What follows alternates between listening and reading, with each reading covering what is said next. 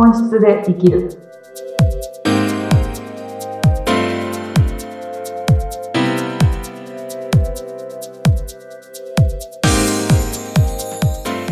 こんにちは。本質で生きるためのきっかけを与えている愛です。よろしくお願いします。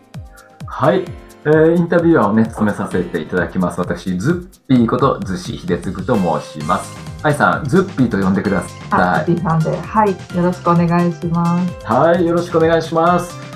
あのー今回からね、スタートしたはい、新しい番組なんですけれども、はい愛さん今おっしゃってくれたのが、僕はあの、愛さんは愛さんとお呼びすればいいはいですか、それで大丈夫です。はい。漢字で書くとあの愛情の愛。あ、そうです。はい、一文字です。あわかりました。あの、愛さんがね、最初におっしゃったのが、本質で生きるはい愛です。おっしゃってくれましたけども、愛さんはもうぶっちゃけしょ、もう初回だからぶっちゃけちゃいますけども、はい愛さんは何をしてくださる、何ができる方なのかなって、ちょっと自己紹介的なとこからお伺いしていいですか？はい。えっ、と、仕事としては、えっ、と、言語で表現をして、えーその方の本質を見抜くっていうことをしているセッションを行っています。で、えっ、と、同時にアーティスト活動をしているので、アートで表現するっていうこともやっているので、アートに触れていただくことで自分の人生のきっかけになってもらえるようにも活動しています。はい。で言語で表現するはいっていうことなんですね。はい。はいでそうすると、例えば、どんな方が愛さんを頼ってくるのかな？そうですね。えっと、やっぱり本質で生きるっていう言葉に反応をくださってる方たちなので、自分の本質って何なんだろう？自分らしさって何なんだろうっていうのを疑問に最近湧いてきてるぞっていう方たちが、うん。うん、あの自分に、うん、きっかけが欲しくて来られてる方っていうのが大半かなと感じてます。おーはい。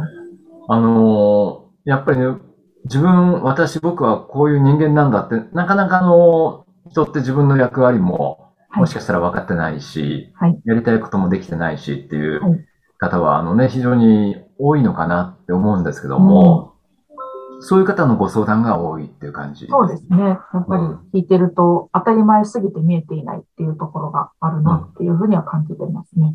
はい。はい。あの、先ほどデ、デザインっておっしゃってましたけども、あ、はい。デザインっていうのは、その人、あの、相談者の人生をデザインするデザインなのか、何のデザインだったの？ですね。会社員時代がは、えっ、と、美大を卒業してから会社員をやっている、やっていたんですけど、その間はデザイナーとして、ウェブデザイナーとして、グラフィックデザインをやっていた感じなんですけど、はい。まあ、それは紙媒体も、えっ、と、ウェブ媒体もやっていて、で、えっ、と、ホームページのデザインだったり、名刺のデザイン、ロゴのデザインなど手掛けてました。へーあ、はいじゃあ本当にもう純粋に会社員として、うですねビデオ出た後に会社員としてデザイン、グラフィックであるとか、そういった本当のデザイン環境をやってらした。うんそうです、そうです。はい。はい。でも、その後に自分の人生を生きるきっかけを与える言葉で表現するとか、はい。いうお話をおっしゃいましたけども、はい。えっとなんでまたそういう風に移っていったそうなんんでですすかね。うんあの、14歳からの夢だったデザイナーには慣れてるんです。なったわけですよね、とりあえずはいね。。もうとりあえず慣れたし、うん。念願だった美大にも通うことができたし、うん。あの、どちらかというと、やっぱり美大を卒業してデザインに携わってる人ってすごく少なくなってくる中でデザインを続けれるっていうことはすごくありがたいことだったし、自分としては順調だと思ってたんですが、はいはい。えーどんどん体が限界を言ってくるんです。あ、あ体が、そう、わかりやすく体調が崩れたりとか、へえ。まあ、一番ひどい時で血尿が出たりとか、あらあら。え、それ、忙しすぎたっていうこと？あ、それももちろんあると思います。時間の拘束っていうところで言ったら、うん。はい。あの、体力的なところとか、で精神的なストレスとかもあったと思うんですが、うん。まあ思ったらいい経験ではあるので、うんあの、その会社が原因だとかは思ってないんですけども、うん。えっ、と、その一つ会社の中でやってるデザインだけを見ると、これは自分だけ、自分だけの表現なのかっていうのは常に疑問だったんですよ。なので、こう代わりがいるんじゃないかっていうのは、ずっとずっと頭の中でつぶやいていた感じなんです。あ、私じゃなくてもいいんじゃないかっていう。はいはいそうこのやり方のデザインはやっぱりこう、売れるためのデザインだったりっていうのはもちろん企業でやってる分には、あの、売れるためにデザインっていうのはあるので、うん戦略的だったりとかするので、もちろんそこの分野っていうのはすごく大事な分野なんですけどうんも、あの、やればやるほど向いてないなっていうのが、すごく顕著に出てきて、で、それが精神的なところで負担になっていたようには思うんです。なあので、なんか、すごい自分の中で不一致があったんですね。やりたい夢の通りになっているのに、ーやりがいがないっていうところうん。が、この差が埋めるのに必死だったっていうところがあって、うん。で、えっ、と、デザインやりながらだけど、えっ、と、違う業界のお花の業界だったりとか、うんあの、ちょっとこう感性に触れるような、えー業界に転職を何回も繰り返すっていうことをしてたんです。ああ、そうなんでですか。その都度自分に合うのはこれなんかな、どうなんかなっていうのをずーっとこう問いながら自問、自問自答うんうんしながら生きていたっていうのが30、え20代ですね。30までの間。そうなんだ。やっぱりね、せっかくあの14歳からはい。夢見てたその道にうん。美大も行き、で、その道にちゃんと就職し、はいうん。で、活躍をされてたんだけど、やっぱちょっと違うんじゃないかっていうことが起こってきたんですね。そうですね。うん。うん。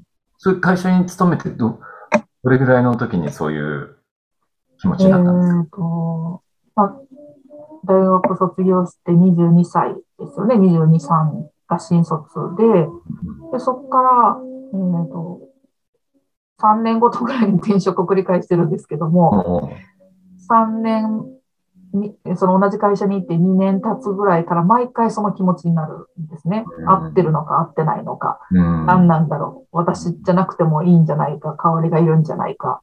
私にしかできないことは何なんだろうをやっていて、だからそれは23、22、3から始めて25、6で一回疑問が湧いてるんです。はいはいはい。うん。で、1回目の転職を26でやってる感じなんですね。うんで、その1回目の転職の時に、えーと、ちょっと家族に不幸がありまして、まあ、それも転機にはなったのかなとは思うんですけど、うん。うーん、また、不幸があったけども、次の仕事場もいいところだったので、あの、自分でちゃんと見つけたところだったので、なそれなりにやっていけるなっていう確信を持って、一応入社してるんですけど、うんまた2年ぐらい経ち始めた時に、ずっとここにいるのか本当にっていう疑問が湧いてくるんですよね。うん。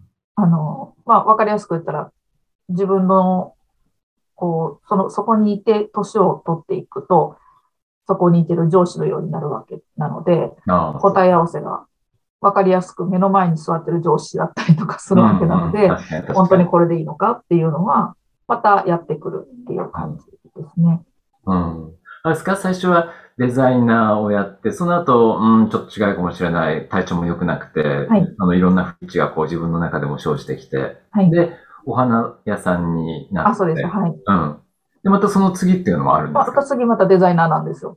あ、また一回デザイナーに戻る。はい、そうなんですよ。まあ、お花っていうのはなんで言ったかって言ったら、自分がフリーでデザインするときに、あの、あお花のモチーフが多かったんですよ。植物のモチーフが多かったので、やっぱり生のものを扱うう人に一回なろうと思ったんです。あ。うん。で、やったんですけど、まあ、職業にするってなったら、そんなね、甘いものじゃなくて、お花の生ものの業界っていうのはすごく厳しい業界だったので、うんとてもいい経験をさせてもらったんですが、えーそれこそ、フラワーリストと言われる方たちはもっともっと才能に溢れてて、私みたいな の、私みたいなって言ったら変ですけど、私がやりたいと思ってることと、そのプロの方たちの意向っていうのを相違がよりまた見えてきて、あ、違うなと思って。で、また自分が一番得意とするものを活かすってなったらデザインだなって戻るんですよ。うん。でも、本心は今やってるアートだったりとか、絵描きの方なんですね。うん。で、絵描きの方なんですけど、絵描きで食べていけるかっていうところがずっとあったので、一番近しい職業を選ぶとなったらデザインだったっていう感じで、また戻ってくるうん。んです。なんですけど、思ったようにデザインができないという。うん。あ、でも、もともとはやっぱね、デザインでアーティスティックな部分がずーっと持ってらっしゃるわけですよね。はい、そうですね。うん。え、それでもやっぱこう、まあ、上司とか上司が自分の何何年後、数、あの、数年後、こういう会社でこういうふうに私もなっていくんだなって思うと、やっぱそこにもギャップを感じてきて。そうですね。はで、やっぱ違うぞと。はい。うん。い。わかりだました。った時に、人の相談に乗ってあげようって思ったんですか？あ、えっと、その時は、うん。えっと、まだ気づいてないんです、この仕事に。あ、そうなんだ。全然気づいてなくって、うん。えっと、結局デザインやなっていうところにまた収まるんですね。でうんもそのデザインだなって思ってるのは、もうどん、どんなことをしてもデザイナーだと思ってやってるわけではなくて、うん。こうアートがやりたいけど我慢してデザインやってるっていう感覚だったので、うんうーん、悩みを持ちながら、お仕事となる職業を選んでるっていう感覚でした。うん。で、ああ、そっか。会社員は、えーと、会社員時代がそれなんですけど、一回やっぱ会社を辞めた後、フリーランスになって、個人事業主になった時に、その時の企業の職種も、あの、届け出出す時にデザイナーって書いてるんです。うんうんうん。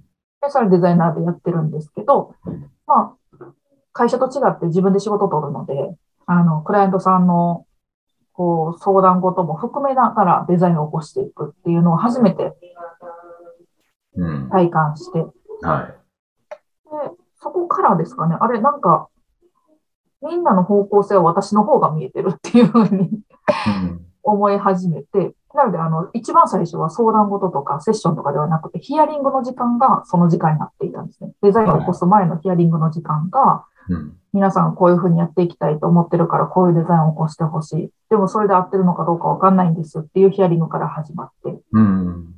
そこに本人の意思っていうのは不一致があるなと思ったら、本当はこっちがやりたいんじゃないんですかって言った時に誰にも気づいてもらえなかったところに触れたような感じだったみたいで、あなんでわかったんですかって言われることが多くなった。あ。うん。あ、そっかそっか、なるほどね。自分もこれまでいろいろと不一致を感じながらやってきた中で、はい実際に個人でデザインをやった時も、うんお客さん、クライアントに対しても、クライアントさんも、なんか、やりたいことが分かってない。そうですね。うん。とかって、いうことが見えちゃった。うん。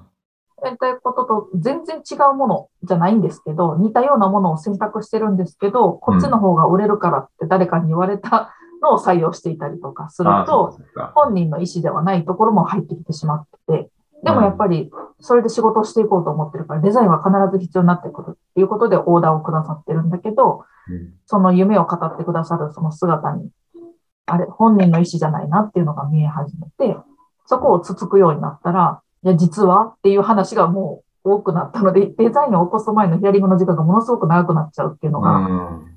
あったんです。なるほど、なるほど。うん。それが、結局みんなこっちの方なんじゃないのっていう。デザインを起こすのはただのきっかけでうん、あの、自分を表現する一つのきっかけでしかなくてうん、その手前でやっぱり自分を知ること、自分はどうやってやっていきたいかっていうことを知る時間の方が結構大事やったりするんじゃないかなっていうふうには、たくさんのデザインをご依頼いただいている中で感じたので、うんおあ、なるほどね。自分が感じてきた不一致も、いざ対面してみると、お客さんも同じような不一致を感じながね。ら、うん、話をしてると。そうですね。ううんん。だったら本当にやりたいことを、ちょっともっと腹割ってじゃないけど、本当の真実、本質を、どこなの？っていうのを、ね、解き明かそうよっていう話なんですかね。そうですね。そうすると、長く使えるデザインになるんですよ。うん。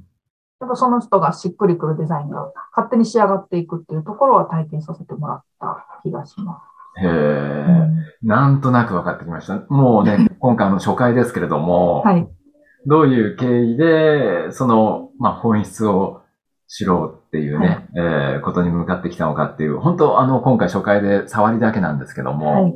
えー次回またちょっと一歩二歩突っ込んだところ、ぜひとも聞かせてください。愛さん。はお願いします。はい。はい。あの、次回あの、どんな番組にしたいかなとか、どんな人、迷ってる方でも OK なんですけども、どんな方にこう、伝えたいなっていう部分もお伺いできればなと思ってますんで、はい。わかりました。はい。はい。ね、あやさん、あの、まあ皆さんね、顔は見えてらっしゃらないんですけども、あの、トゥルットゥルで、肌ツヤのすごく、いや、全然、ライトです、ライト。ライトなんですい。いやいや、とても素敵なね、あやさん、はいまたあの次回もいろんなお話を掘り下げて聞かせてください。よろしくお願いします。はい、次回もよろしくお願いします。今回はありがとうございました。ありがとうございました。